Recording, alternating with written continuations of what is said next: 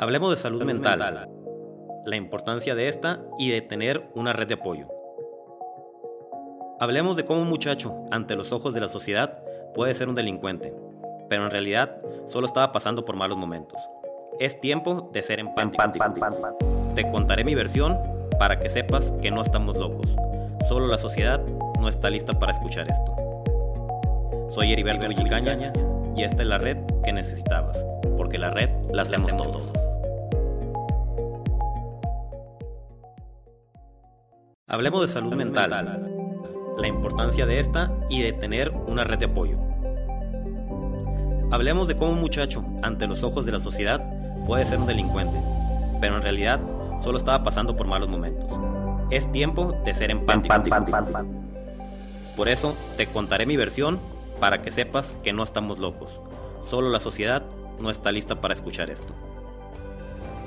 Soy Heriberto Villicaña y esta es la red que necesitabas, porque la red la hacemos todos.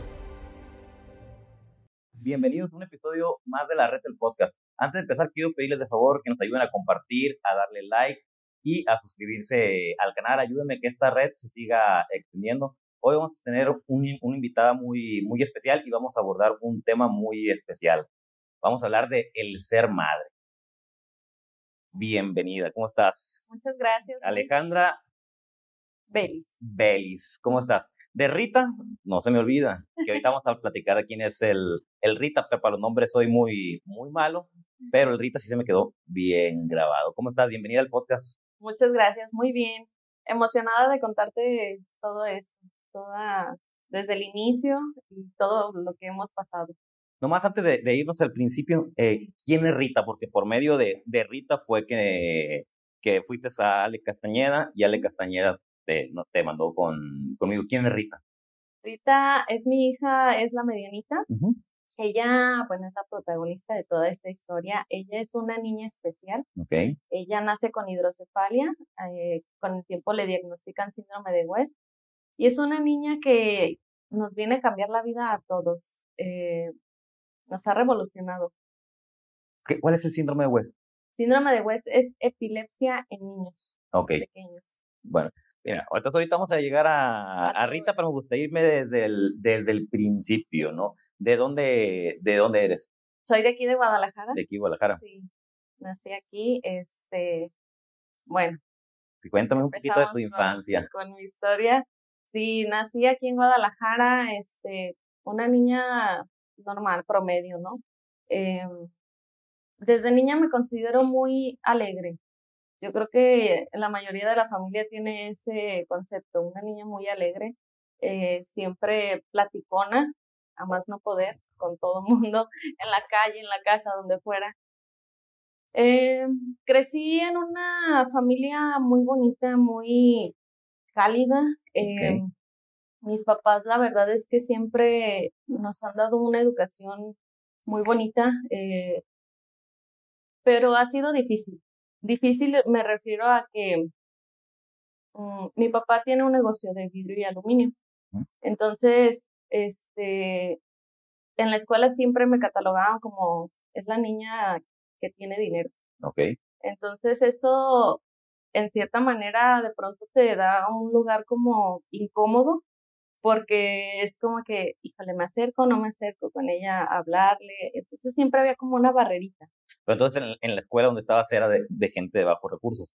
Eh, sí, o sea, bueno, eh, escuela normal nunca, bueno, sí fui a colegios, uy, conocí como nueve escuelas, entonces también eso me llevaba a, cierto conflicto a la hora de hacer amistades, porque hacía una amistad y de pronto un cambio de escuela. Y apenas iba conociendo a la gente y otra vez. ¿Y esos cambios de escuela por qué? Fíjate que mamá era muy, eh, se fijaba mucho en los maestros, en el ambiente escolar. Entonces, por ejemplo, en un colegio nos tocó que había una maestra que nos aventaba los borradores en la cabeza, así, ¡pum! No le parecía y te daba el aventón del borrador y pues yo le decía a mamá, oye, la maestra nos aventó el borrador, la saco un colegio que acababa de pagar este uniformes inscripción, nos sacó como a los, no sé, iba como una semana y fue y nos sacó. Pero nueve escuelas, en nueve escuelas Sí, bueno, contando primaria y secundaria, sí, creo que fueron como nueve. Y en las últimas que decidió tu mamá dejarte, ¿ya era todo perfección o también había problemas? No, fíjate que después con el tiempo como que ya nos dábamos cuenta que, bueno, en cualquier lugar iba a haber siempre algún detalle, ¿no? Y en la secundaria, ya llegando un poquito a la secundaria, entró en una secundaria en primero, en segundo me cambia porque pues ahí empecé de noviera y mamá me empezó a ver que bajé de calificaciones, entonces me dice, no me voy a esperar a que me llegues con materias reprobadas, con seis, me cambia de escuela. Y luego donde me cambio, empiezan las envidias entre niñas, este, hasta que llegamos al punto en el que yo invité a una compañerita, vio mi manera de vivir y se enoja, entonces al eran vacaciones, regresamos a clases, me deja de hablar y ya para salir, un día llega, el día que salíamos de segundo, llega y, no, pues tú que dijiste que se quedaban las pues me agarra golpes y en la calle, entonces yo nunca fui de pelearme, pero pues también, si ya la tenía enfrente, ni modo de quedarme quietecita, pues le entré a los golpes con la niña. Y mucha gente no sabe esto y, y no es algo que me enorgullezca, pero sucedió. Entonces, cuando llega mamá, pues ve a la niña toda greñuda y pues yo enojada con el enojo de llorando, pero de enojo. Me dice, ¿qué pasó? Le dije, no, pues fulanita me agarró golpes. ¿Cómo? Sí. Y me dice, vámonos con la directora.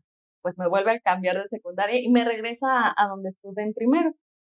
Cuando regreso, el que había sido mi novio ya no estaba. Entonces, pues ya me quedo en esa secundaria y termino en el mismo turno, regreso al mismo salón. Pero ahí empieza como mi historia más, eh, más fuerte, pues eh, ya entrando en todo este mundo de la maternidad. Fui mamá a los 15 años. Pero espérate, antes de que, de que me cuentes de que fuiste mamá a los 15 años, ¿cómo, cómo, ¿cómo te impactó a ti emocionalmente tanto cambio? Fíjate que como yo era así muy platicona y así, eh, creo que no era algo que me afectara tanto. Me gustaba conocer gente.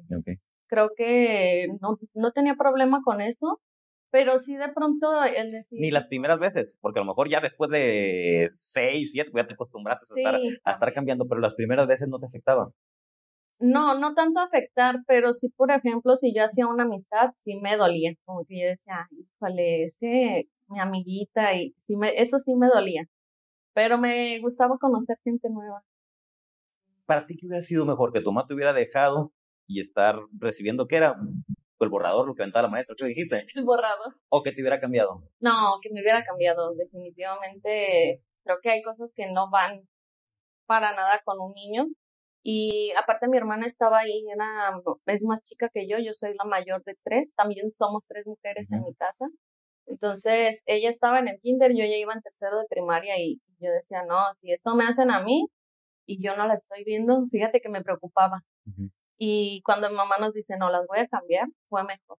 Yo creo que mm, estuvo bien, creo que fue la mejor decisión en esa escuela y en otras, digo, bueno, a lo mejor sí era mucho cambio, pero, pero no, o sea, que yo diga, me afectó en, de manera emocional, creo que no. Y luego creo que antes eh, era más, más común que los maestros fueran, por ejemplo, a, mí, a, mí no me lo hicieron, ¿no? Pero había maestros en, en la primaria que me acuerdo que te, que te ponían los, las manos así y con una regla te, te daba, ¿no? Había un maestro que te jala, ah, no, ese sí me, ese sí me jaló las patillas.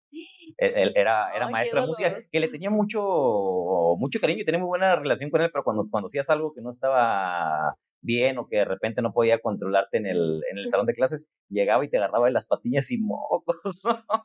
había, había otro que ese sí no me hizo nada, que era, te agarraba el pelo y te hacía la licuadora, de llamaba, ¿no?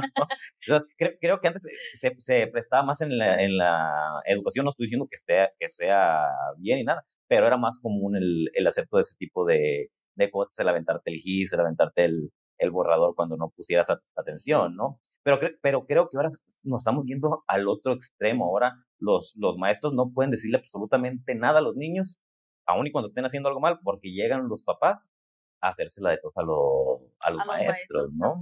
Por ejemplo, a mí me pasó que un día llega mi hijo bien triste de la, de la escuela y me dice, papi, no nos dejan hacer nada en la escuela, no nos dejan jugar fútbol, no nos dejan jugar básquetbol. Y le digo, mujer, oye, investiga a ver qué es lo que está pasando, ¿no?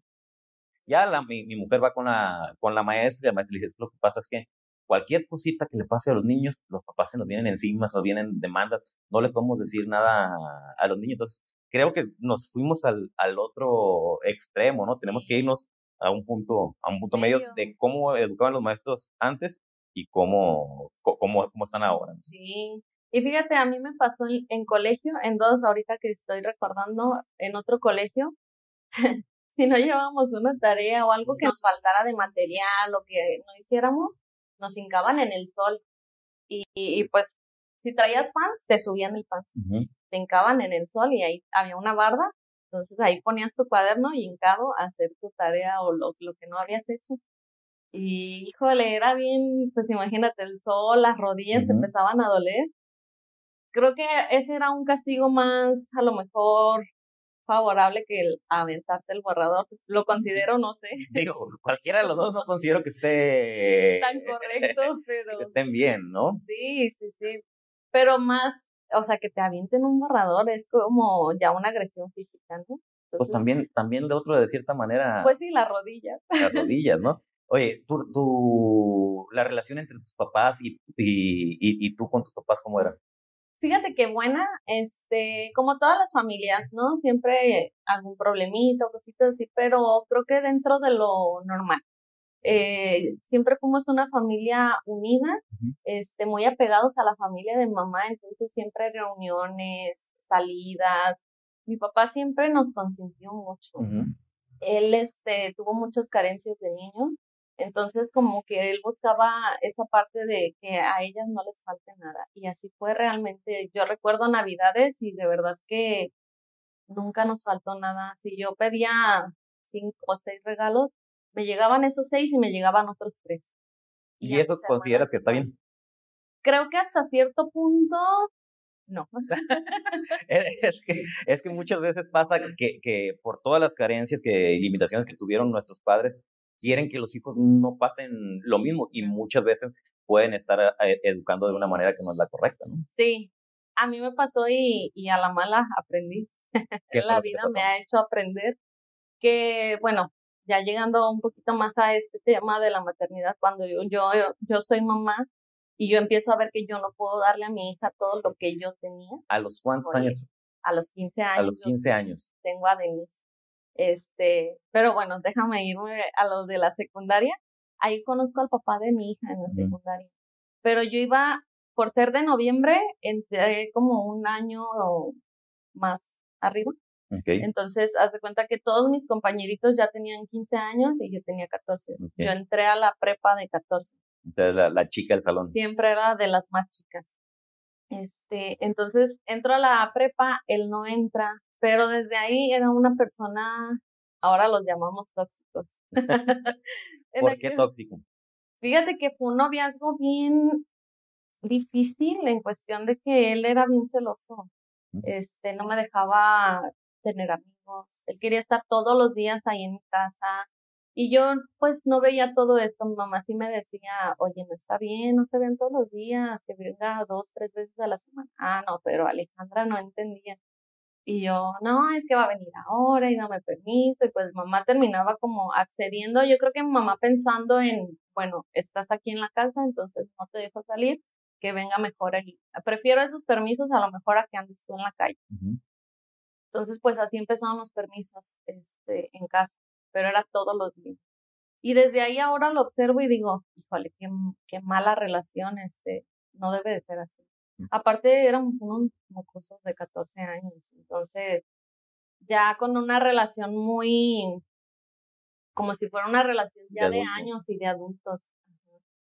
Y no me dejaba tener amigos, o sea, yo ya me la pasaba hablando con él en la mañana. Y bien de adultos, ya está, saliste Y no es algo que me enorgullezca, te lo juro que, que ahora lo pienso y digo, híjole, qué mal hice. La verdad es que es un tema bien fuerte y yo ahora que tengo a Denise y tiene 14, va a cumplir 14 este año, digo, la veo y digo, imagínate a su edad, yo ya sí, que andaba. Pero si no hubiera sido así, no existiría Denise. Claro, claro. No, entonces lo, lo que tienes que hacer es tú eh, darle los conocimientos, darle información para que ella no repita patrones. Sí, lo mismo. Fíjate que ella y yo tenemos una relación muy sana.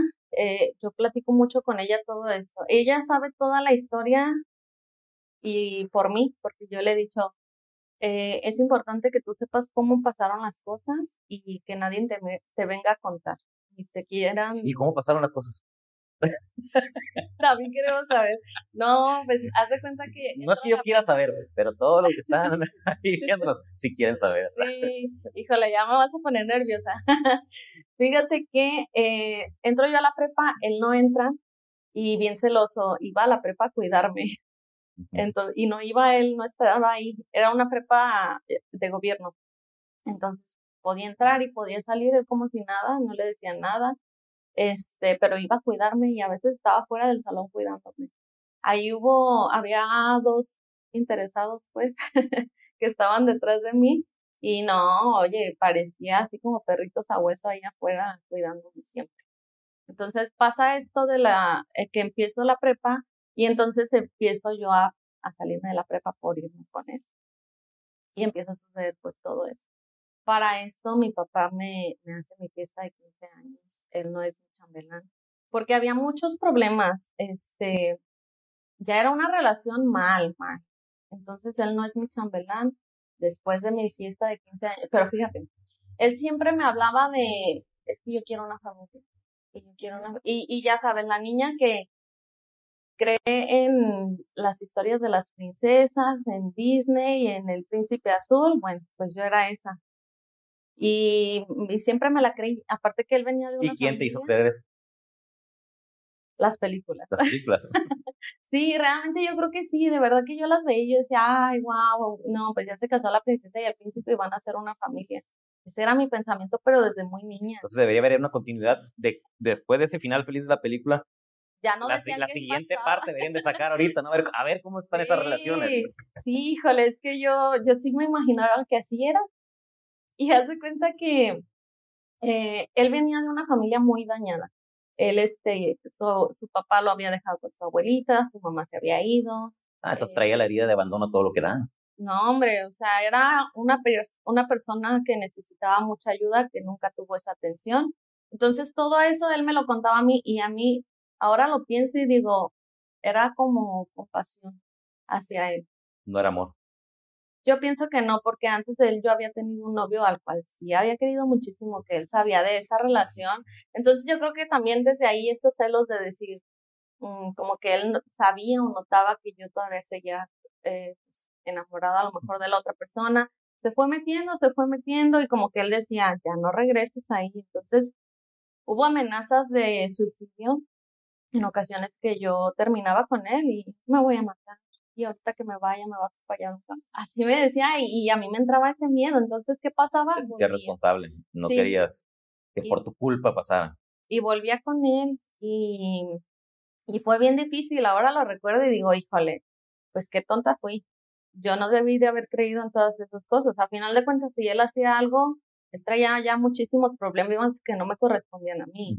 Pero sí me sentía como, sí, responsable de si le pasaba algo porque me lo estaba diciendo, me estaba responsabilizando de ello. Entonces, pues bueno, pasa mi fiesta de 15 años, él va a la fiesta, no fue mi chambelán, pero en todo el video de mis 15 años era que el protagonista ahí salió. Es más, no me gusta ni ver el video porque ahí está. Si tienen novio, no, no se tomen tantas fotos con él en los 15, porque de verdad es un recuerdo que no se borra, ahí queda, es un video que ya no regresas ni lo vuelves a hacer. ¿Y no la hizo de, de tos por no haber sido tu chambelán? Sí, fíjate que esta persona que te comento que era en antes de él mi novio fue mi chambelán. Y así bajita la mano yo le dije al coreógrafo que sea el principal. Y, y sí estaba bien enojadísimo cuando bailamos el vals y todo, bien enojado, pero se, como que se tranquilizó. Este, pasó a la fiesta y todo bien, pero pues después de la fiesta yo me vuelvo a ir con él. Este, ahí sí ya fue como definitivamente todo el tiempo él. él, él, Me hablaba en la mañana, toda la mañana hablando y no sé, comiendo, después de comer llegaba a mi casa y se iba hasta la noche. Entonces todo el tiempo era estar hablando con él o llegaba a la prepa o todo el tiempo ya él. Y bueno, salgo embarazada al mes de mi fiesta. Y, ay, no. ¿Y, y cómo, cómo, cómo te sentiste? ¿Te enojaste con tus papás porque no permitieron que fuera el chambelán? No, fíjate que eso fue decisión mía. ¿Fue decisión tuya? Sí, fue decisión mía. Este, cuando yo le digo, siempre hubo conflicto con quienes iban a ser mis chambelanes. No, pues fulanito va a ser mi chambelán. Y siempre me, me ponía, él o yo, y yo, no, pues él. ¿Segura? Sí. No, pues fulanito, no. Él o yo, siempre con todos, ¿eh? Entonces, cuando le digo que mi ex iba a ser mi chambelán. Ay, oye, pues, con, con justa razón. Fíjate que él y yo habíamos hecho una promesa. Y yo, cuando antes de terminar, yo le dije, si, me hacen una fiesta de 15 años, pase lo que pase, me gustaría que sea mi chambelán. y, sí, sí, sí, tú me buscas, este, pues, no sabemos qué va a pasar, ¿verdad? Pero si, si, si ya no andamos o algo, pues me buscas y claro que sí. Terminamos bien, y muchas veces él quiso, bueno, algunas él, otras yo quisimos volver, pero ya estaba esta otra persona, siempre haciendo sombra y no dejándome ya. Yo creo que él de alguna manera. Oye, si haciendo sombra, el ex fue el chambelán, imagínate que no hiciera. no, este, sí, fue bien complicado. Pero yo tenía claro lo que quería para mis 15 años. Entonces ahí fue y terminamos un tiempo antes de la fiesta este, pero pues aún así, ¿verdad? Este, las cosas sucedieron, pero... Oye, la, la, la relación entre tus papás y él, ¿cómo era? Ah, difícil. Fíjate que mi papá siempre me decía que no le gustaba. Y mi mamá, por otro lado, yo creo que mamá, al igual que yo, le tenía mucha compasión. Como que veía su historia y decía, híjole, ha sufrido mucho. Entonces, creo que yo pues me iba más al lado de mi mamá, le hacía más caso a ella, porque me convenía, ¿verdad? Entonces, y ahora lo vi digo, híjole, debí creo que en ese entonces escuchar un poco más a mi papá. Este, siempre me dijo que había algo que no le gustaba, que era una persona, siempre me lo hacía ver muy celosa, muy posesiva, y pues no me gustaba ver eso. Llegó un momento en el que mamá también me, me empieza a decir, no, sabes que este, esto y esto ya no me está gustando pero igual seguíamos como teniendo esa compasión a él porque pues e, eran como familias bien diferentes. Él vivía cosas totalmente opuestas a lo mío. También nunca tuvo carencias de cosas o así, pero en cariño y en amor, atención, muchísima carencia por parte de él en su familia. Conmigo era bien diferente, o sea, lo opuesto pues ya llegamos a, a esto de que te digo que me salgo yo de la prepa, me empiezo a ir con él, me empiezo a pintear las clases y pues pasa todo esto, ¿no? Y salgo embarazada. Y cuando yo me di cuenta, fíjate que él siempre me decía, es que yo quiero una familia, yo quiero una familia. Entonces te digo, toda esta cuestión de que yo creía en las princesas y cuentos de hadas y, y todo esto, y él viene a decirme quiero una familia, y pues yo tonta me creí todo esto. Te puedo decir que mi hija fue planeada. Ah, fue planeada. Sí, o sea, creo que más por parte de él. Creo que él a lo mejor decía, si tenemos un bebé, este... Ya la tengo amarrada. Totalmente. Y yo, pues, por, no sé si decirte inocente de creerle, de que yo le decía, pero ¿qué va o sea, yo no me ponía a Él era un año mayor. No, éramos de la edad prácticamente meses me llevaban. Este, yo no me ponía a pensar en que se venían gastos, en que él no trabajaba. O sea, yo pensaba en esa familia que vas a ser mamá y tú en la casa cuidando al bebé. O sea, fíjate, ese pensamiento yo tenía. Pero no me ponía a pensar, es que él no trabaja. No, eso jamás pasaba por mi mente. Desde ahí yo tenía un... a, lo mejor le dijo él a su, a su mamá, como yo le dije a mi mamá cuando tenía 15 años, oye mamá, ¿y si tengo un hijo me lo mantienes? No creo, ¿eh? Así le dije yo a mi mamá a los 15 años. Yo siempre quise ser papá, desde muy temprana edad, y me acuerdo que estaba muy chico cuando le hice ese comentario a mi mamá. Pero a lo me dijo, ¿cómo hablas pendejadas? Te lo hicieron ver de alguna manera que no era lo, lo correcto. No, yo no creo que le haya hecho ese comentario jamás a sus papás. Te digo, con su mamá llevaba una relación malísima, de mucho rencor. Y con su papá también, pero a él sí lo veía, sí tenía una relación más eh, de convivencia con él. Pero no, o sea, sus planes eran otros. Eh, no sé qué tenía pensado. A lo mejor de cierta manera, así como que decía, mi papá me va a dar dinero. Y pues a lo mejor pensar, el papá de ella tiene negocio, entonces de alguna manera nos sacan adelante. Y yo por mi cabeza no pasaba eso, te lo juro que no pensaba en qué vamos a hacer, este, hay que mantener una casa, eh, darle de comer a la bebé, pañales, yo no pensaba en eso. Salgo embarazada y mi mamá pues me cacha. Entonces, ay no, fue bien difícil, yo lo recuerdo y es algo que me dolió muchísimo porque ya cuando mi mamá me dice, ¿estás embarazada? Me cayó la pregunta así como un balde de agua helada y de pronto dije, le digo que sí, le digo que no, me voy. Este, de pronto por mi cabeza pasó no decirle, salirme de mi casa y pues ver qué hacía, pero no sabía dónde irme ni con quién, entonces pues no lo hice. Y luego acostumbrada a que mamá era la que resolvía siempre los problemas. Sí, o sea, fuimos una familia que siempre, pues sí, ellos se encargaban de, de las cosas, pero nunca hubo problemas grandes. Yo creo que ahí ese fue como una bomba y una bomba en la familia, porque mi familia es muy conservadora. Entonces todas mis tías casadas con sus hijos en el matrimonio y así, híjole. Entonces sale la sobrina de 15 años embarazada. Ay, no, yo creo que traían a mi mamá en la boca de todos. O sea, hablando en familia y también en la calle, vecinos, conocidos. Mi papá es muy conocido aquí donde tiene su negocio, porque mi papá tiene, ay, más de 40 años ya con, este negocio de vidrios y aluminio, es una vidriera. Entonces, o sea, conocidísimo. Y, y pues empieza a dar cuenta la gente, cuando mamá ya me dice, ¿estás embarazada? Pues tuve que decirle que sí. Ay, en ese momento mamá agarra su celular y le habla a mi papá y le dice así, Alejandra está embarazada. Híjole, yo sentí que me desmayaba, me moría, no sé.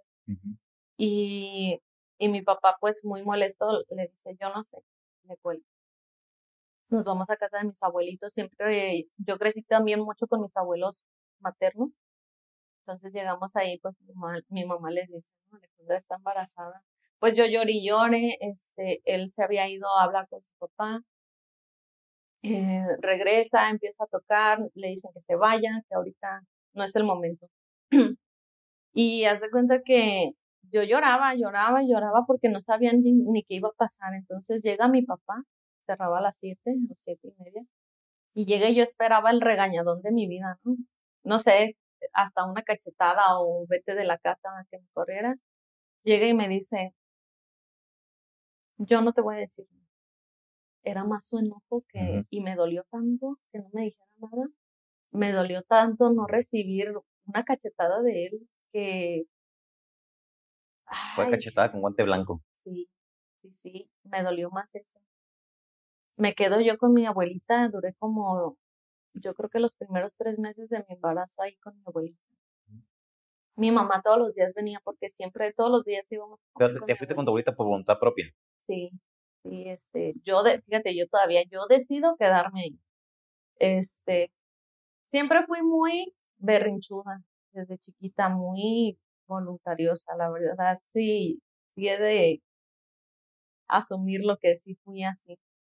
Y no es correcto, ahora lo veo. Y eras berrinchuda porque conseguías lo que querías. Sí, sí, sí. Yo era de chiquita decir, me quiero quedar con mi abuelita a dormir y hacía un berrinche y me escondía y de ahí ya no me sacaba. Y bueno, ahí también decido quedarme con mi abuelita como tres meses. Te digo, todos los días iban mis papás a comer y todo.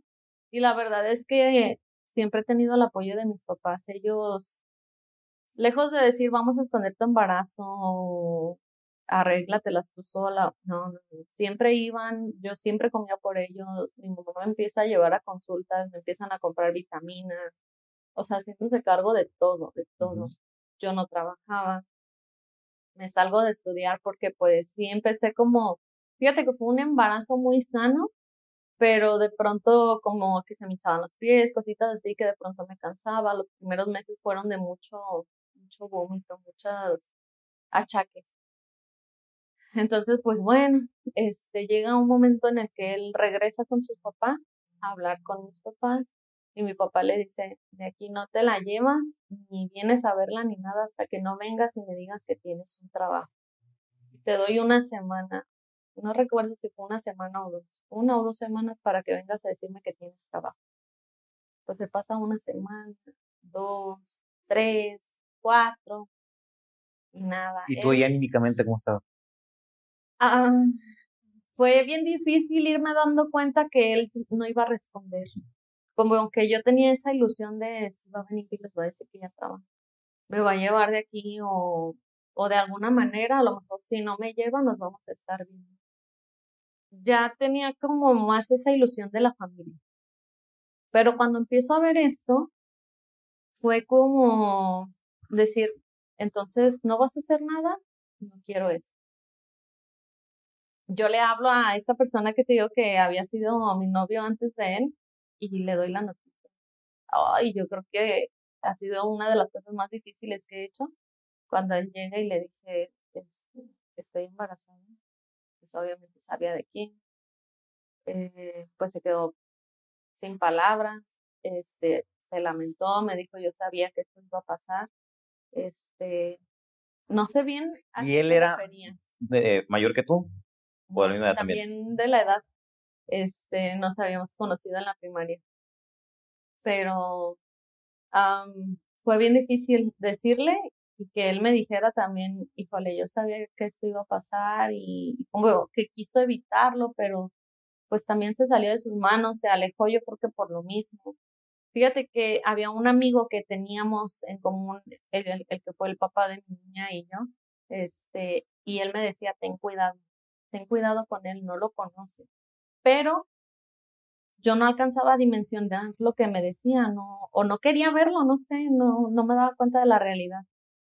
Pasa todo esto, pasa el embarazo que te digo, fue muy difícil eh, psicológicamente para mí, emocionalmente, esta cuestión, pero creo que me mantuve lo, lo, el, lo más que fue mi posibilidad alegre. Este, yo sentía a mi bebé y yo le hablaba y le decía, yo creo que todo lo que yo estaba careciendo en este momento, empecé a, a tener una conexión con ella y a llenar esos vacíos con ella. Y yo le decía, tú y yo vamos a estar juntas. Me doy cuenta que es una niña a los cinco meses y eso me alegró muchísimo, saber que era una, yo anhelaba una niña. Entonces, este, desde el embarazo yo tuve una conexión bien bonita con mi hija. Y bueno, se llega la fiesta. Él, te digo, nunca, nunca respondió se llega la fecha en que nace la niña y yo le, no le hablo. El día que me iba a aliviar yo no le hablé. Y mi mamá me decía, ¿le vas a hablar? Y yo me acuerdo que le hablé a mi padrino y, y mi padrino, bueno, ellos viven fuera en un pueblito y me dice, mañana nos vamos para allá, hija, este, no te preocupes, todo va a estar bien. Híjole, sus palabras me llegaron al corazón, me puse a llorar. Y te lo juro que yo pensaba más en hablarle a mi ex que hablan No lo hice tampoco porque yo sabía que no era correcto, porque yo no quería también lastimar más a esta persona. Yo sabía que ya lo había lastimado. Y de alguna manera, siéndote bien sincera, todo este tiempo del embarazo, del noviazgo, yo seguía pensando en, mi ex. Este, al día siguiente de que nace mi bebé, le hablo y le aviso al papá, este, ya nació mi hija, y me dice, no es cierto, estás vacilando. Dije, bueno, si me quieres creer. Porque faltaban dos semanas, pero pues nació dos semanas. Dije, bueno, si me quieres creer, si no, pues es tu problema, ¿verdad?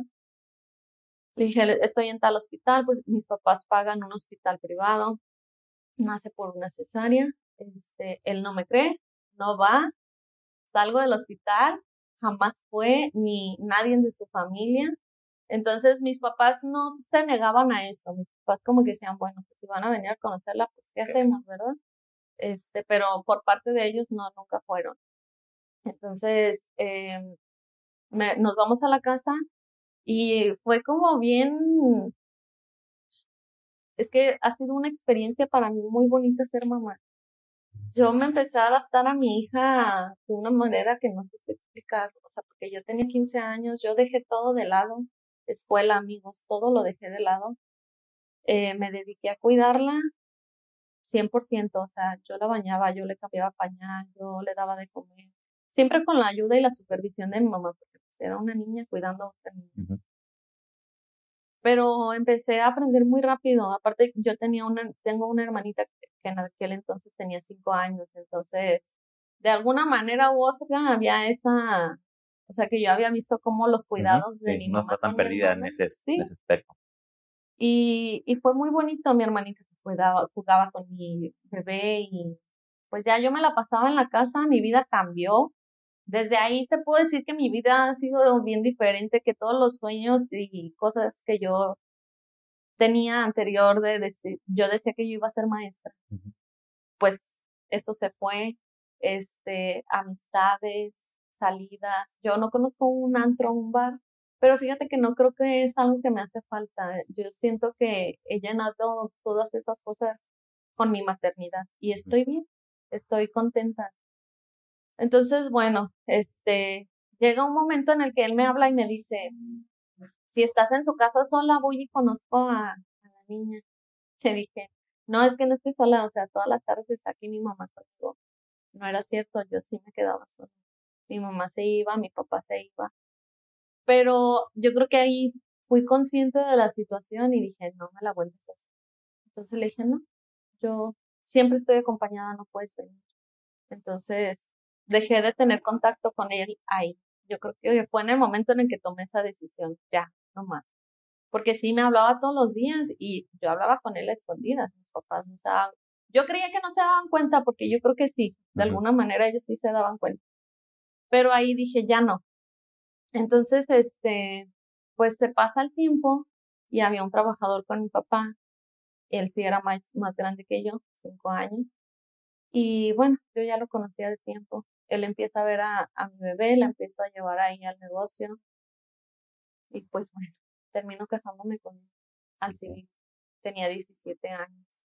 Este, nos casamos al civil, mis papás no les quedó más que firmar, porque te digo, esta niña berrinchuda toma la decisión de casarse.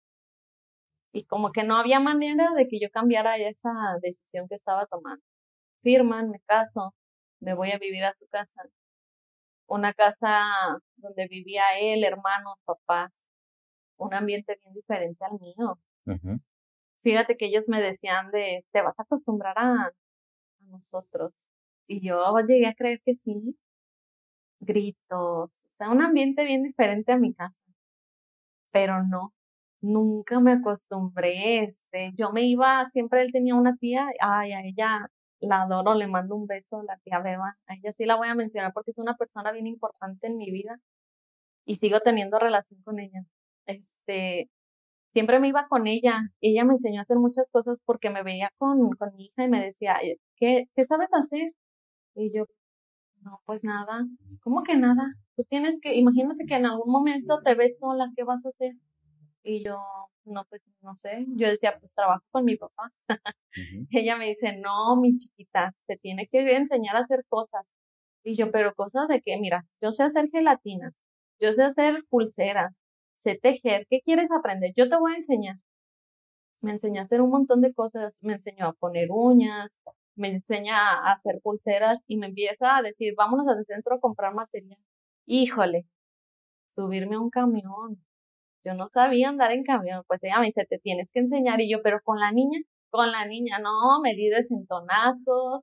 Pero ella siempre iba conmigo. No, era una risa porque, híjole, pasamos unas cosas, pero bien padre. O sea, porque yo aprendí a hacer cosas que jamás me imaginé empiezo a vender por catálogo, algo que también nunca me imaginé. Empiezo a vender zapatos, bolsas. O sea, ya no te resolvían las cosas, ya empezaste a resolverlas. Gracias a que ella me hace abrir los ojos en esa cuestión. Y a la par de que está, está pasando esto, con el que era mi esposo había muchos problemas eh, con su familia, conmigo yo sentía que se metían mucho, yo quería una relación como mis papás, o sea, yo, veía la relación de mis papás y decía, es que ellos viven solos en su casa, nadie se mete en su relación, entonces como que yo eso era lo que quería y acá había algo totalmente diferente. Sus papás siempre ahí, su mamá, sus hermanas, entonces para mí eso no me agradaba. Y siempre nos peleábamos, yo me doy cuenta que le tapaban muchas cosas, el, su exnovia vivía enfrente de con nosotros, la seguía viendo y yo me empiezo a dar cuenta y la mamá sabía y le tapaba todo esto y yo decía, ¿cómo una mamá le va a tapar esto a su hijo? Sabiendo que está casado y que él se quiso hacer responsable de mi hija. Porque fíjate, él me reconoce a mi hija. Mi hija cuando nace yo la registro como madre natural y cuando lo conozco a él me registra él la reconoce. Algo que ya nunca se va a. Bueno, quién sabe. Entonces, eh, a los 11 meses de casados decidimos separarnos porque no había ni pies ni cabeza, no había un, pues un camino para ese matrimonio. No había futuro. No había futuro. Entonces decidimos separarnos. Para mí fue bien difícil porque imagínate, te digo, yo creía en este cuento de princesas, de hadas y todo, me caso y, decir, me voy a divorciar. Y te digo, en una familia tan conservadora. Entonces, esta niña que ya de 15 años fue embarazada. ya se casó, ya se va a divorciar, híjole, era una bomba en mi casa. Para mi mamá fue bien difícil, mi mamá, bueno, ahorita voy a llegar a eso. Este, me divorcio y te digo que yo siempre tuve esta buena comunicación con la tía Beba y ella me sigue apoyando muchísimo en este tiempo. Ella sigue yendo a mi casa, me sigue enseñando a hacer cosas. Eh, y luego, es, ¿qué pasó ahí? Me entro a estudiar enfermería.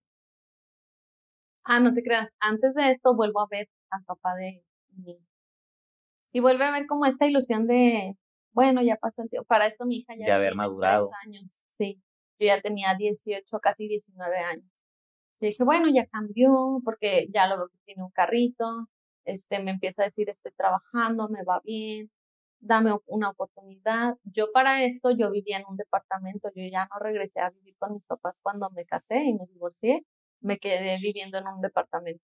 Mi papá me ayudaba a pagar una parte de la renta, trabajaba con papá y a la par vendía todo lo que te cuento. Eh, lo veo a él, él se viene a vivir conmigo y, ay no, pues es un martirio.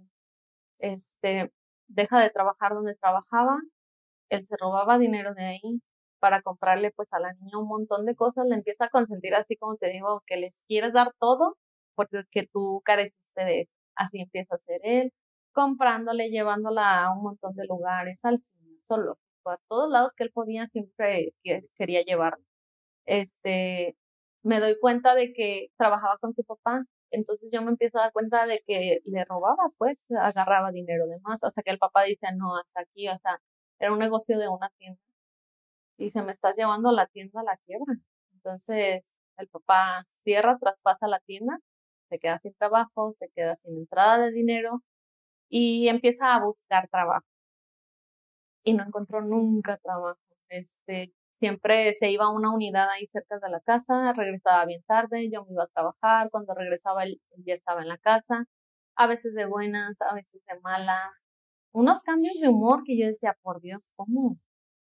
Entonces me doy cuenta que él era drogadicto. Y esto era algo que desde los 15 años él tenía y yo no lo había visto. Por eso ese amigo me decía, ten cuidado, no lo conoces. Él sí sabía de esto, pero fíjate, jamás nunca nadie me lo dijo así, es drogadicto. Entonces yo no me daba cuenta.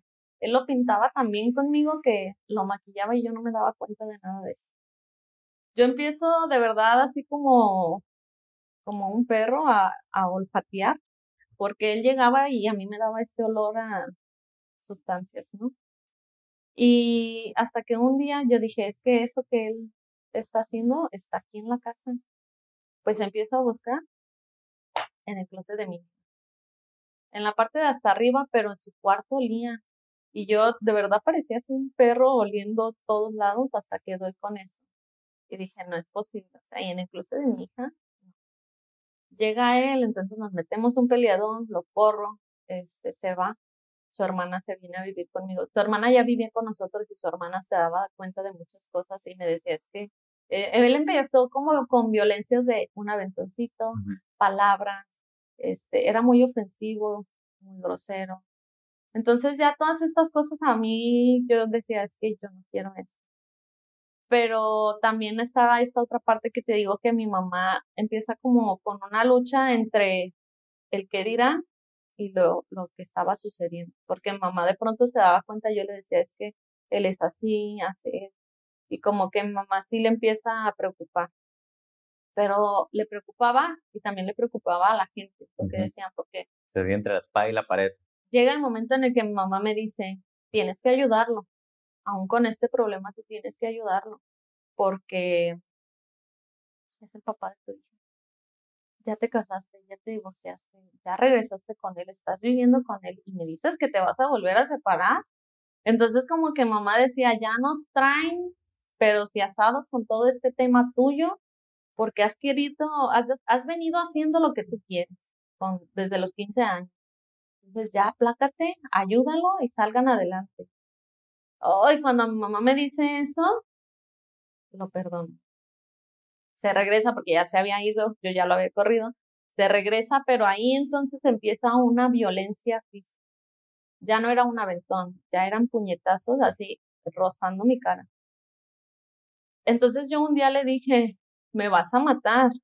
¿Y qué le vas a decir a, mi hija cuando Denise se llama. ¿Qué le vas a decir a Denise cuando te pregunte qué le pasó a mi mamá? ¿Vas a ser capaz de decirle la maté? Era bien difícil. Este, y llegó a un punto en el que yo digo, no más. Este, se enojó por una fotografía, me agarró a golpes, esa vez sí me moreteó los brazos, las piernas, este. Y yo dije, fue la primera y la última que me haces esto. Otras veces eran aventones, jalones, pero esa vez, no, hombre, fueron golpes.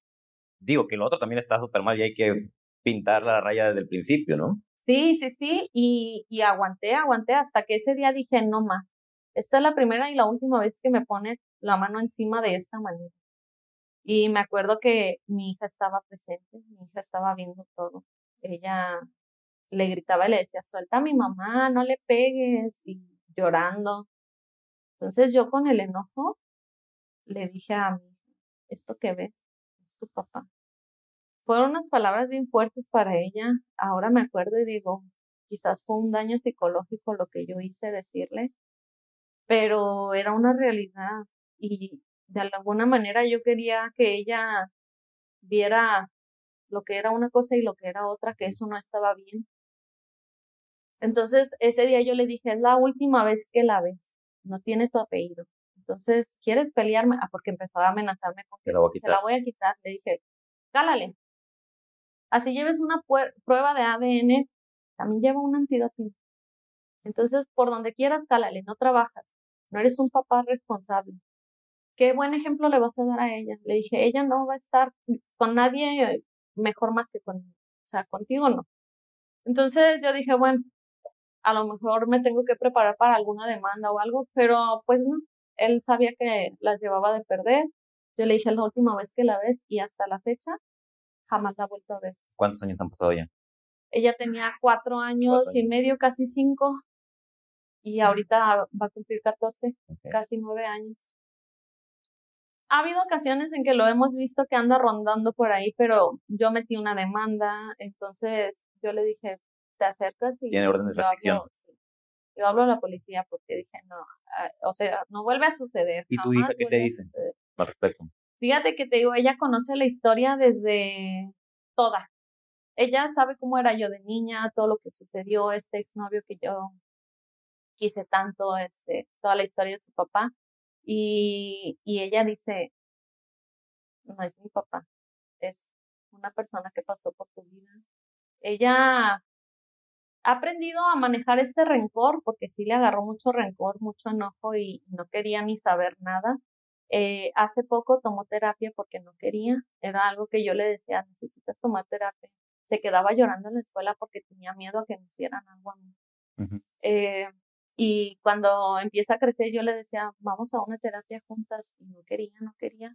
Te digo, hasta hace como año y medio tomó terapia y lo ha venido manejando muy bien sí hubo un tiempo en que batallé mucho con ella, con su carácter de que, pues ya sabes, el cambio entre niño, adolescente, secundaria, este, se nos juntó todo, pandemia, lo que ella venía cargando desde chiquita. Fue bien difícil, este, pero ahora te puedo decir que es una niña mentalmente muy sana y es muy madura.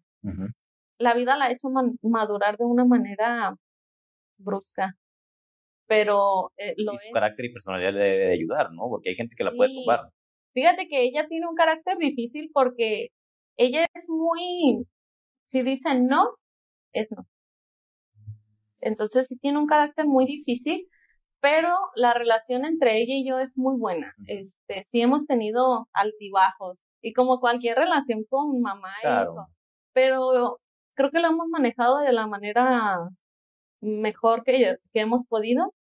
Este, te digo, yo platicando siempre con ella y diciéndole, esto pasó en mi vida, no es lo mejor, este, no, no cometas mis errores. Yo siempre le he dicho, ahorita ella ya tiene novio y no ¿Y ¿Quién va a ser el chambelán en los 15 años? Ay, no, no quiere fiesta. no, imagínate, sí, de pronto me llegan esos pensamientos de decir, híjole, ya está en esa edad que yo empecé con mis cosas, es un miedo, ¿eh? Sí, es un miedo, pero yo sé que, y ella me dice, ma, yo no voy a cometer los mismos errores que tú. Y me dice, tenme confianza, de verdad, yo conozco tu historia, tenme un poquito de confianza, sé que no es lo correcto. eh, es, es bien importante hablar con los hijos. Claro. Es bien importante tener esta comunicación, que te digo, yo sí tenía comunicación con mis papás, pero creo que esta educación de antes había barreras en temas. Por ejemplo, la sexualidad. Era un tema que se tocaba por encimita Ahora. Yo no me acuerdo haber nunca hablado de sexualidad con mis papás. No. Ni por encimita. Fíjate, o sea, a lo mejor un poquito más atrás. Nada. Cuando yo era como que un tema que se tocaba así muy por encimita de ten cuidado, este, enfermedades y cositas así. Aparte, ahora en día les dicen mucho, cuídate, cuida un embarazo no deseado. En mi tiempo todavía no era muy escuchado este tema de ay, se me fue, este, de, de cuidar esto de, de los embarazos no deseados, protecciones. Ah, ok. Este, métodos anticonceptivos. Ya se escuchaban, pero obviamente no te decían, si tienes 14, 15 años y vas a empezar tu vida sexual, cuídate de no tener un embarazo con una protección. Claro que se sabía. Te digo, en mi caso fue que fue planeado. Este, pero yo con mi hija platico mucho de todo esto y siempre le he dicho, eh, no hagas una, no es una tontería porque yo, y se lo he hecho saber. Si no, no son los tiempos. No son los Hay muchos precios a pagar si, si tomas esa decisión. Sí, sí, sí. Y le digo, para mí no fue fácil ser mamá a los 15 años. Le digo, y tú, tú lo sabes porque a la par conmigo vivimos las consecuencias de, de, de mis decisiones. No te puedo decir malas decisiones porque yo no me arrepiento de haber sido mamá. Yo digo, la vida me ha llevado por este camino de ser mamá desde los 15 años y estoy contenta y no es algo que me haga arrepentirme, pero sí creo que no era el tiempo. Entonces, bueno, la relación con mi hija es muy bonita y te digo, ha madurado de una manera que la vida maduras o maduras, ¿no? Oye, y te separas ya otra vez de, esta persona y qué pasa después. Entro a estudiar enfermería entro a estudiar enfermería porque mi hermana pues me arrebasa en el estudio, ¿no? Te digo, tengo tres hermanas, a una le llevo tres años y a la otra diez. Entonces mi hermana, la mediana, me arrebasa en los estudios, ella estudia enfermería y yo empiezo a ver todo lo que ella hacía y me llama mucho la atención. Entonces, este, hablo con mis papás y me dicen, ¿quieres estudiar lo mismo? Sí. Bueno, pues te ayudamos. Entro a estudiar enfermería, me encanta, este, llego hasta tercero, pero desde que entro conozco a mi esposo. Me, me da mucha risa pues porque mi mamá me decía, ay de ti donde me sal, me llegues un día de estos con que andas de noviera porque te conozco como eres y yo, no, no, entonces yo, mira, calladita, no decía, pero sí, o sea, yo conozco a Ramón, a mi esposo, y, y cuando yo lo vi, yo le digo, híjole, es que yo te vi, yo dije, wow, fue como un flechazo. Y él me dice lo mismo, dice, yo te vi, dije, ella es para mí.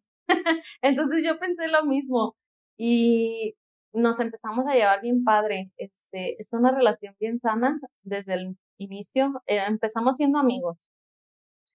Eh, él también tiene una historia, fíjate, bien, mm, con su mamá. Su mamá eh, tiene una enfermedad, la misma que Rita, eh, hidrocefalia. ¿Es hereditario entonces? No. ¿No? Fíjate que no fue hereditario, ahorita te cuento por qué. Pero él, su infancia fue muy difícil porque su mamá empieza enferma desde los nueve años.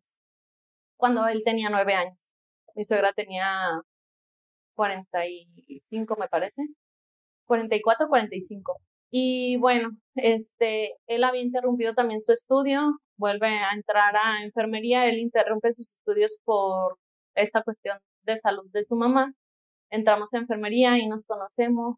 Fue como irnos contando nuestra historia. Bueno, yo soy mamá. Él dice que cuando él me conoció, ni por aquí me pasaba que eras mamá. Hasta que empezamos como a conocer. Era un grupo bien particular porque éramos casi puros adultos. Entonces era bien padre el ambiente. Para mí era muy padre, porque yo decía, bueno, no estoy con chavitos de que hay 14, 15 años como cuando en aquel entonces, sino que puros adultos y a mí el ambiente me encantaba.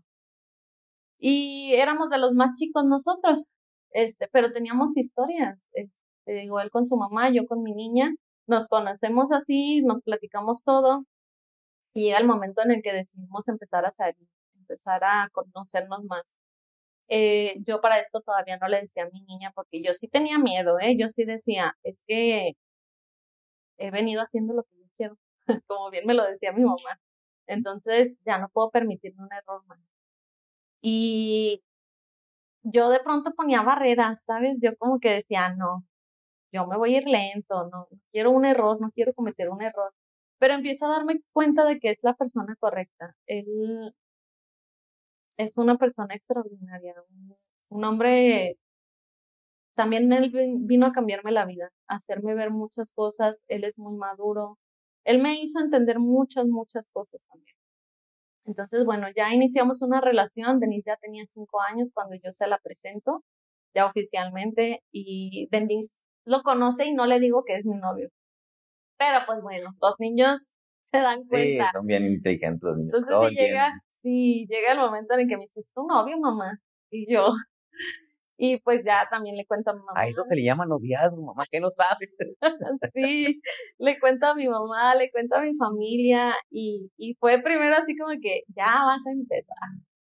Y yo es que no, mira, él es bien diferente, este, pues yo le empiezo a platicar a mi mamá y todo, te digo, yo siempre viví en, en mi departamento, entonces yo Iba con mamá, dejaba a Denise, me iba a la escuela, regresaba con mamá por Denise, nos íbamos a dormir y en la mañana otra vez al kinder con mamá a la escuela y a regresar a dormir. Pero yo ya regresaba a mi casa nomás a dormir, regresaba a las 11 de la noche, 10, 11 de la noche ya nomás a acostarnos, bañarnos y acostarnos. Y eh, pues sí, ya le digo a Denise, bueno, pues sí, es mi novio. Este, ¿te cae bien? No, me cae bien salíamos, eh, íbamos mucho a, yo siempre fui de sacar mucho a Denise, de traerla en la plaza, en San Pedro, en el centro, te digo, me iba con la tía al centro, en todos lados, entonces Denise y yo siempre bien callejeras, pata de perro nos dice mi mamá. este, y cuando yo empiezo ya esta relación con Ramón, empezamos a salir ya los fines de semana, los tres juntos, y Denise llega un momento en el que le dice, ¿te puedo decir papá? Uy, no, Ramón se sintió, sí, le dices, y yo, yo con este miedo de, híjole, yo decía, ¿qué va a pasar? Donde no funcionen las cosas. Sí, ese miedito. Y, pero no, se han dado las cosas de una manera tan bonita y esa conexión entre ellos hasta ahora la hay. Y Denise te puede decir, Ramón es mi papá. No tengo otro papá que no sea Ramón. Él es mi papá. Y hace poco cortó comunicación totalmente con la familia del que fue su padre biológico, porque ella me dijo, sabes que este, estoy tomando terapia, esto no me deja avanzar, aunque no los Veo, aunque no los veo tan seguido, yo no les tengo una confianza, entonces no quiero, mira, mi familia son ustedes, la familia de mi papá, este, yo no quiero esto, mamá.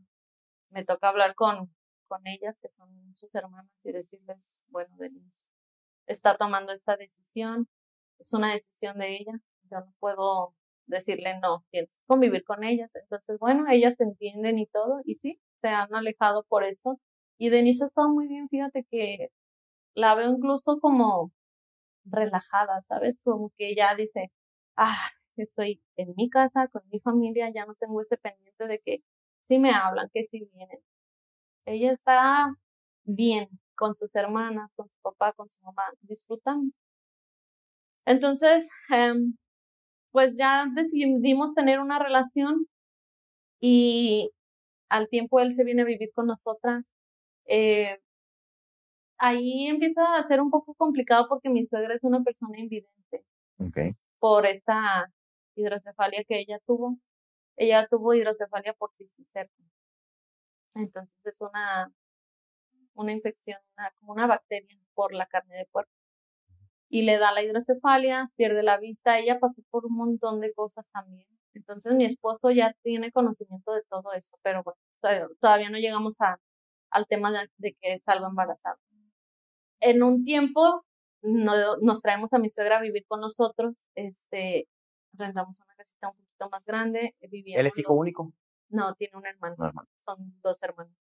Este, se viene, te digo, mi suegra, eh, vivimos los cuatro y pues todo bien, ¿no? Haz de cuenta que yo en la mañana nos íbamos a trabajar juntos, trabajábamos los dos con mi papá, eh, llegábamos a comer, comíamos los cuatro, a la tarde regresábamos a trabajar y en la noche ya regresábamos a la casa pues a dormir, a convivir y todo así, todo bien, un año. Y salgo embarazada en ese año.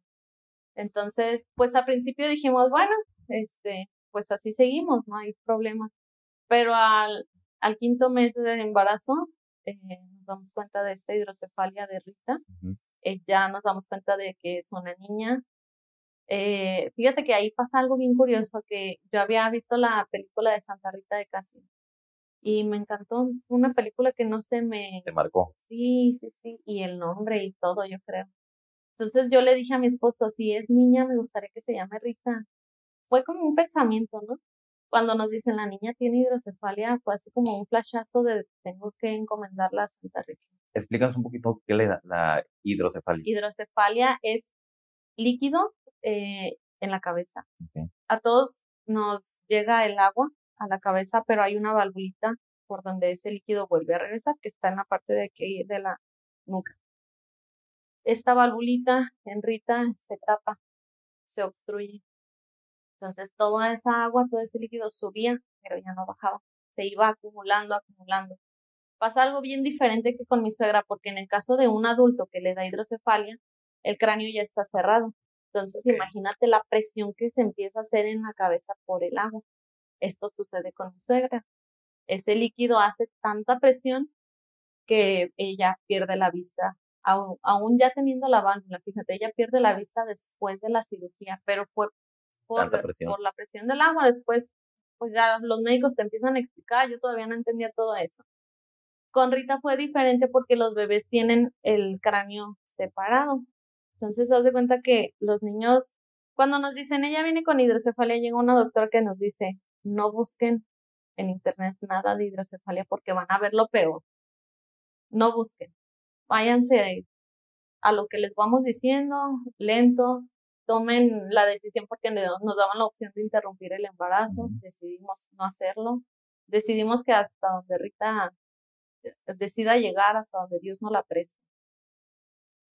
Y bueno, pues siempre te gana la curiosidad. Entonces yo sí busqué, y me encontré con cosas pues muy impactantes para mí en ese momento. Pues ves, bebés con unas cabezas enormes. Esto pasa porque te digo, su cráneo está este, separado. Entonces el líquido empieza a acumularse y la cabeza se va haciendo grande, grande, grande, grande y no deja que, jamás deja que esos huesitos se unen y se cierren. Entonces nace Rita Easy empieza a suceder esto. Yo tengo fotos de Rita donde su cabeza se ve muy grande, sus ojitos se, se estiraron. Ella cerraba los ojos para dormirse y sus ojos se veían la mitad abiertos. Era por esta, todo lo, imagínate lo, lo que se estaba estirando la piel de su cabecita. Se le caía el cabello porque los poros estaban muy abiertos. Entonces dejaba cabellos en las almohaditas. Fue una un tiempo muy difícil para nosotros. Este, mi suegra se va a vivir con su hermana. Y cuando te dijeron, perdón que te interrumpa, de la interrupción del, del, del, embarazo, ¿por qué te decían que, que, que lo interrumpías? ¿Qué te decían que podía pasar? O...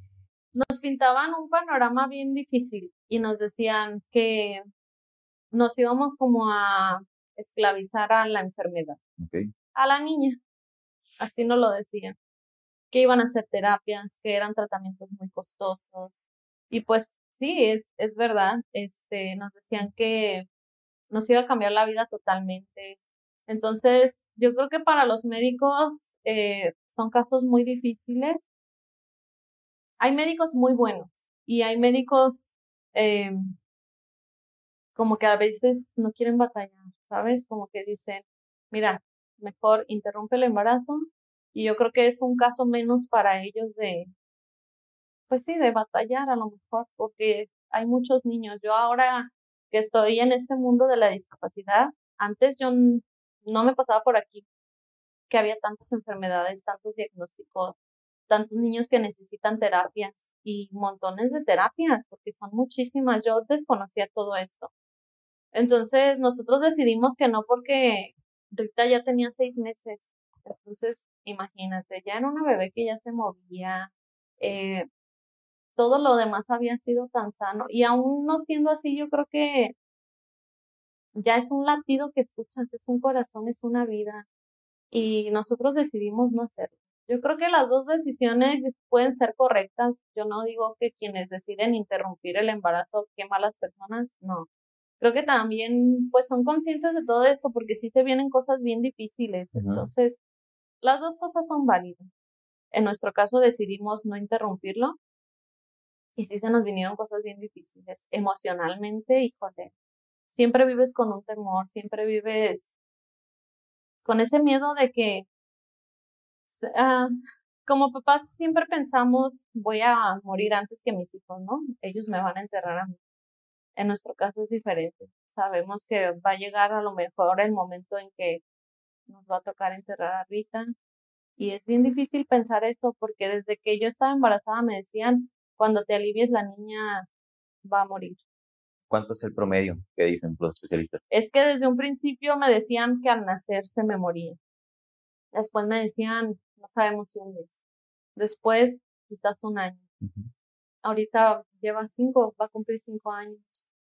Entonces, yo digo, es incierto saber cuándo va a suceder. Y yo vivía con este miedo siempre, o sea, todo el embarazo me la pasé pensando, el día que me alivie voy a ir al funeral de mí.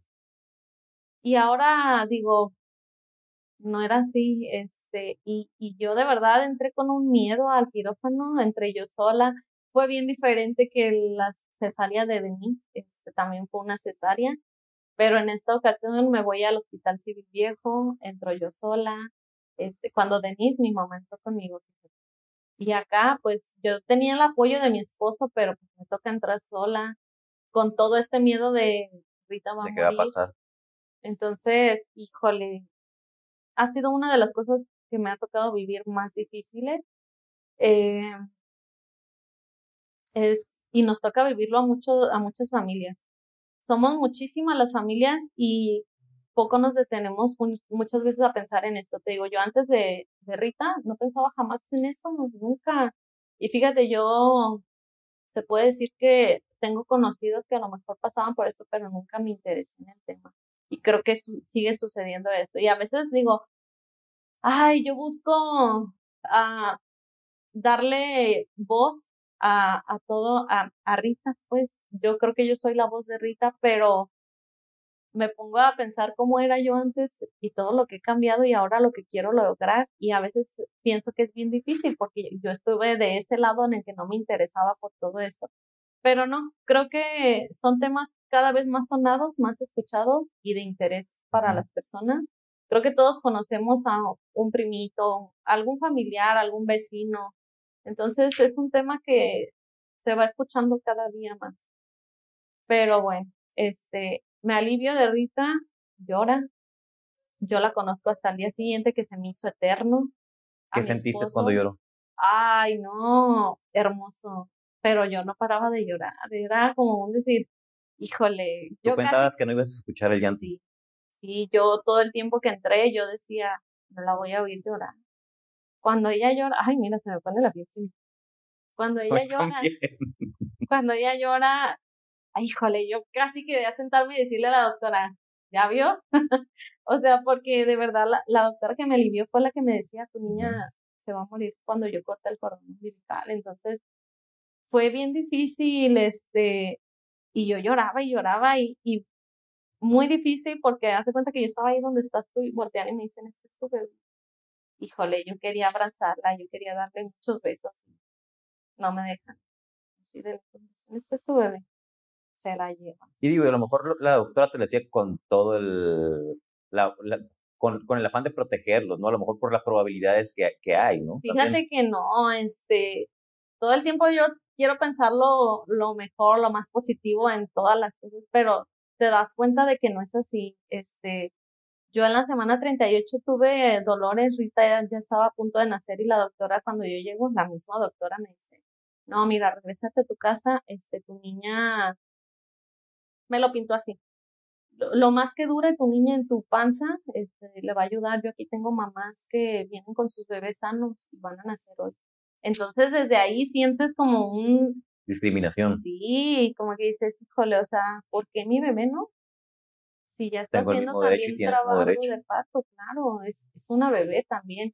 Y nomás porque ella está pensando que al cortar el cordón umbilical se va a morir, me dice que hoy no, porque hay muchas mamás es bien triste este, escuchar esas palabras. Entonces yo por más que trataba de pensar, bueno, la doctora me lo dice en buena onda, creo que no, me decía bastantes cosas, este, y pues no, eh, nace Rita, llora, te digo, la veo hasta el día siguiente, eh, a mi esposo no le daban informes y uh, cuando ya él logra entrar conmigo, pues me dice, bueno, me dijeron que Rita está ya en, es se llama UCIN, es como una terapia, pero intermedia, este, que está estable, pero están haciendo el estudio.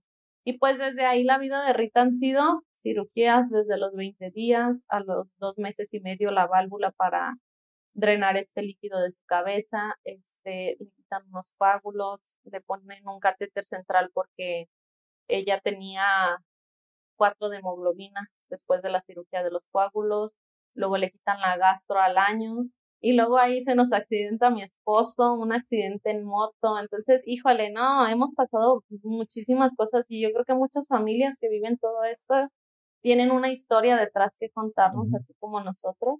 Cuando Ramón se accidenta, Rita tenía una semana que había salido también del hospital. Entonces, híjole, fue bien difícil. Luego se nos viene la pandemia. Entonces, nos ha tocado pasar de todo. Vivíamos en una casa súper chiquita, eh, pasamos por muchas preocupaciones económicas en ese tiempo.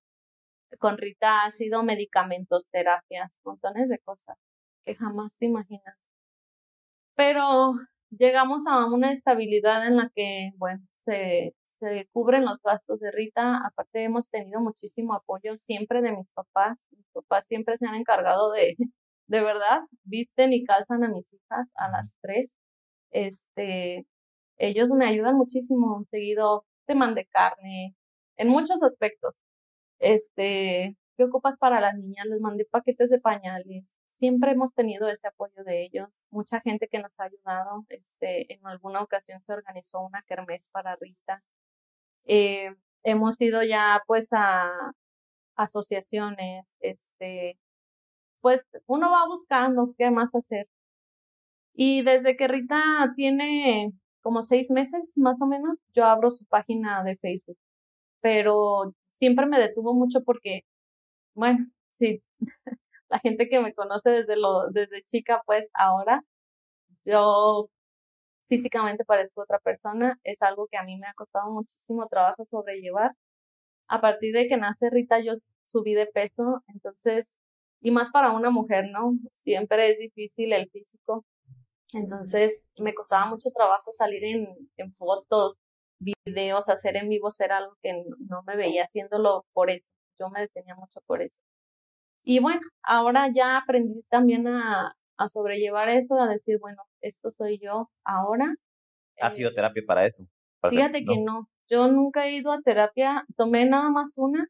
Eh, creo que he tenido muchísimo tiempo para pensar las cosas porque, bueno, desde hace cinco años estoy en casa, 24/7, todos los días. Entonces, he pasado ya por depresión, eh, pero he alcanzado a detectarla y creo que mis hijas me han enseñado a lo mejor todo esto, de que han superado tantas cosas que yo no me he permitido seguir en depresión. Yo creo que he avanzado por ellas, yo creo que ellas me han impulsado a decir, no, ponte las pilas y síguele y tienes que hacer algo.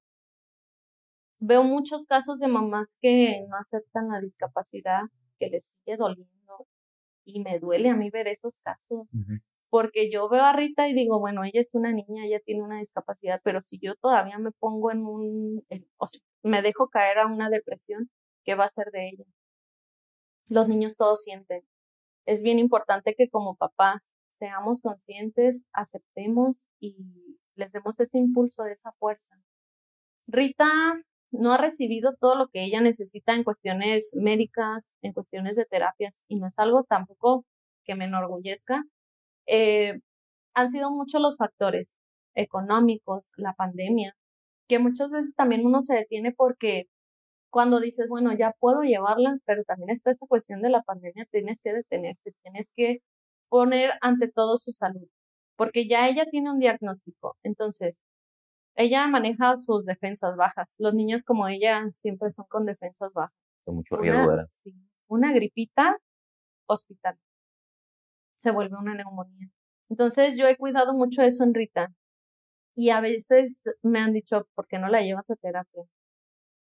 Esa es la respuesta, porque tengo que cuidarle también mucho su salud. Este, yo en casa le doy masajes, o sea, trato de tenerla lo mejor posible. Eh, tiene algunos materiales para hacer terapia.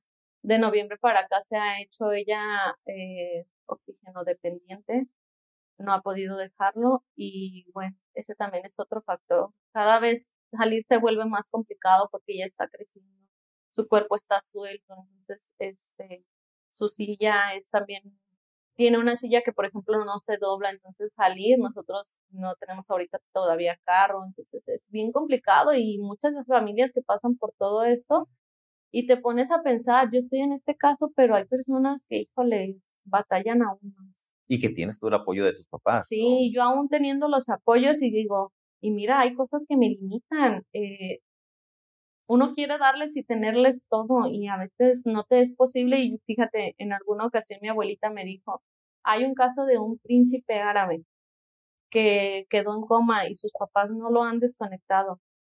Aún con todo el dinero, no han podido regresarlo. Entonces ahí te das cuenta de que una discapacidad, una enfermedad, ni con todo el dinero logras a veces, desgraciadamente, salvar las vidas. Creo que mi esposo y yo nos enfocamos más en disfrutar el día a día con Rita. Hemos sido un equipo muy bueno. Eh, creo que nos complementamos muy bien. Nos ayudamos, nos impulsamos. ¿Ha habido? ¿Crees que, el, que tu esposo, la mamá, haya pasado por lo mismo eh, es, es, un factor de, de, mucha ayuda y de que haya estado haya aceptado el vamos para adelante. Totalmente. Él ya llevaba a lo mejor cierta ventaja sobre mí. Él, fíjate que yo de pronto me paniqueaba mucho en los hospitales. Yo decía, y aún ya no terminamos de estudiar ninguno de los dos enfermería, pero yo decía, es que me decían, haz este trámite y luego llevas este papel. Y yo decía, ¿qué? Y él me decía, no, mira, siéntate con Rita, yo voy y hago todo. Él ya sabía cómo moverse en un hospital, qué hacer, a dónde ir, porque él ya tenía esta experiencia de... Porque qué probabilidad hay de que la mamá tuviera y que Rita naciera. Ah, fíjate que yo tuve una rubiola en el embarazo, en el primer mes de embarazo. Entonces, esto fue lo que le detonó a Rita la hidrocefalia. No se dan cuenta en el momento. Hasta que Rita nace, por una homeópata que es una homeópata que de verdad yo mis respetos y ha sido homeópata de Rita desde que nació hasta la fecha. Ella me dice, cuando tuviste todos estos síntomas, porque me decían que me había dado dengue, zika, montones de cosas. Ella me dice, ¿te salieron bolas en el cuello? Y yo haciendo memoria le dije, sí.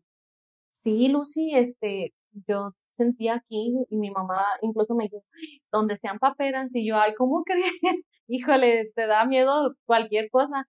Pero ella me dijo, es que fue rubiola. Esas bolas son como los ganglios, pues, y eso es rubiola. con todos los síntomas que tú me dices, me salieron manchitas, me daba comezón y fue una semana. Así como me salieron esos, e, eran manchitas, no eran granos de arriba hacia abajo, así se me quitaron. Duré una semana con los síntomas, fiebre, ojos llorosos, eh, dolor del cuerpo, cansancio. Esa semana me dio vómito y ella me dijo es que fue rubiola. Y ese fue el detonante de que Rita tuviera la, hidros la, sí, la hidrocefalia. Y mi suegra fue por el cisticer, pero coincide la enfermedad. Sí, lo que digo, ¿qué probabilidad hay de, de que coincidiera? Sí, sí, sí, fue algo bien que dice uno, bueno, pues ya son cosas que nos tocaba vivir. Eh, hemos tenido la discapacidad muy cerca a nosotros desde, y más mi esposo, pues te digo, mi, mi suegra pierde la vista, entonces es una discapacidad también la de pérdida visual. Este, y con Rita ha sido un camino muy bonito. Este, aprendes tantas cosas y te cambia la vida de una manera que no llegas a dimensionar. Eh, yo te digo, antes no pensaba en todo esto y ahora, híjole, quiero cambiar al mundo. ¿Y la página de Facebook la creas para qué? Yo la creé principalmente porque yo veía una página de una niña que su mamá hacía muchas rifas. Entonces ella con todas estas rifas logra eh, llevar a la niña a tratamientos, a terapias a otros países. Ellos eran de Argentina, llegan a Estados Unidos, vienen aquí a México, van a varios países, no recuerdo bien a, a qué otros pero siempre a tratamientos de la niña. Entonces yo en un principio dije, bueno, a lo mejor hago algo así. Ahora ya no. Ahora creo que no me gusta hacer rifas. Es algo que digo, no quiero mm, sacar adelante a Rita de esa manera. Mi finalidad es dar a conocer la historia de Rita, eh, conocer más historias. Ahora hago Facebook Live con otras mamás, conozco historias de otras mamás, conozco otros diagnósticos. Gusta que ellas hablen, que ellas se desahoguen, que tengan como este espacio donde yo siempre lo busqué, de poder contar esta historia, de poder desahogarme y que otras mamás incluso nos sirvieron a veces Ah, como tips que nos dan, este, vivencias de ellas nos van sirviendo o nos dicen, mira, yo hice esto, yo pasé por esto y nos ha ayudado mucho. Ya llevamos varios, este, yo, fíjate, nunca me imaginé llegar a, todo esto de hacer podcast. Creo que siempre supe que tenía una misión con Rita, pero no sabía qué.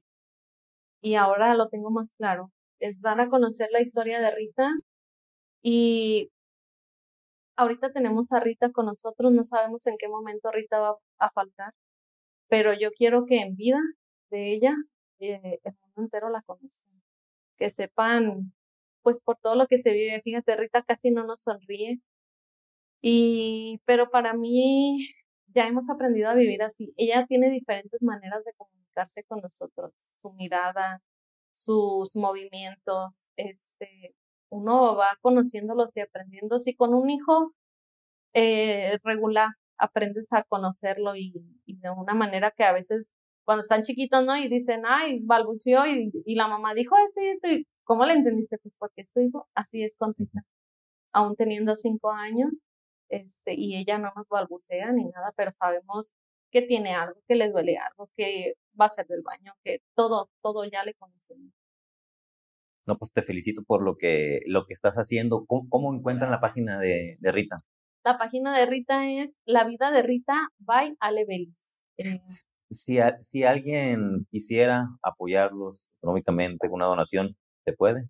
Claro, eh, ahí en la página tenemos cuentas, este, y bueno, te digo, ahora mi finalidad es también esto, dar a conocer, difundir, este, yo, bueno, quiero crecer esta página. Tengo la idea de ayudar a muchas familias, a muchos niños que se encuentran en estas situaciones.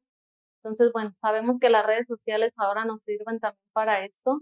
Es un trabajo y estoy dispuesta a hacerlo. Eh, hay que tener constancia y crear contenido, entonces esto es lo que estoy buscando. No, felicidades por, por toda esta labor que, que estás haciendo de, de, informar y por lo que está haciendo por, por Rita, por haber tomado la decisión correcta. y aquí tienes las cámaras. A tus papás, ¿qué les diría? Híjole, a mis papás, mm, gracias por todo, por siempre estar, por siempre apoyarme y por no soltarme. Gracias. Creo que siempre sentirme apoyada por ellos es lo mejor y siempre me siento abrazada con ellos, con mis hermanas y con mis papás. A, a tu tía, a la que te subió al camión por primera vez. Híjole, ella es una persona que me cambió la vida, me enseñó y le agradezco también muchísimo todo lo que me ha apoyado. Sin ser de su familia, ella me, me impulsó. ¿A tu esposo? Ay, mi esposo es mi fortaleza. Creo que mi mayor fortaleza es él y se lo he dicho muchísimas veces, me cambió la vida totalmente y lo amo. a cada una de tus hijas y al último me dices a Rita. Denise, híjole, Denise es el mayor apoyo para Rita y para sus hermanas. Una niña que me ha enseñado sobre madurar y sobre la vida y estoy orgullosa de ella. ¿A tu otra hija? Isabela nos cambió la vida. Fíjate, ella nos vino a inyectar esa chispa otra vez, ese, ese sabor de la vida llegó muy inesperada, pero es hermoso, es hermoso ahora vivir todo esto con ella de gateo, caminar, empezar a hablar. Con Rita no lo vivimos, híjole, eso ya no te lo conté muy bien, pero ella llegó muy inesperada. Es la chispa y la alegría de la casa. A Rita. Híjole, Rita, Rita, eres mi ángel, eres mi vida entera junto con tus hermanas y yo no sería lo que hoy soy sin ella. Y a la gente que nos está viendo. Que no pierdan la fe, que siempre sigan adelante, que la discapacidad es un proceso que hay que disfrutar y que sí se puede, que no se dejen caer por una depresión. Te agradezco mucho, Alejandra, que hayas venido a la, a la red de podcast. Recuerden otra vez las redes sociales de Rita. La vida de Rita by Ale Belis en Facebook, en Instagram y en YouTube, La vida de Rita. Gracias. Y amigos, esto fue un episodio más de la red de podcast por su servidor Heriberto Villicaña. Acuérdense de suscribirse a mi canal, comentar, darle like, ayudarme a hacer crecer esta red. Me encuentran en redes sociales como Heriberto Villicaña Life Coach o la red Rescate Único Sin Futuro. Y nos vemos en el siguiente episodio. Esto fue La Red El Podcast con su servidor Heriberto Villicaña. Tu historia aún no está escrita y el único que puede cambiarla eres tú mismo. ¿Estás listo?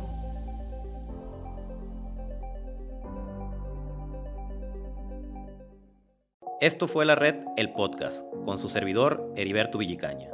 Tu historia aún no está escrita y el único que puede cambiarla eres tú mismo. Así que, ¿estás listo?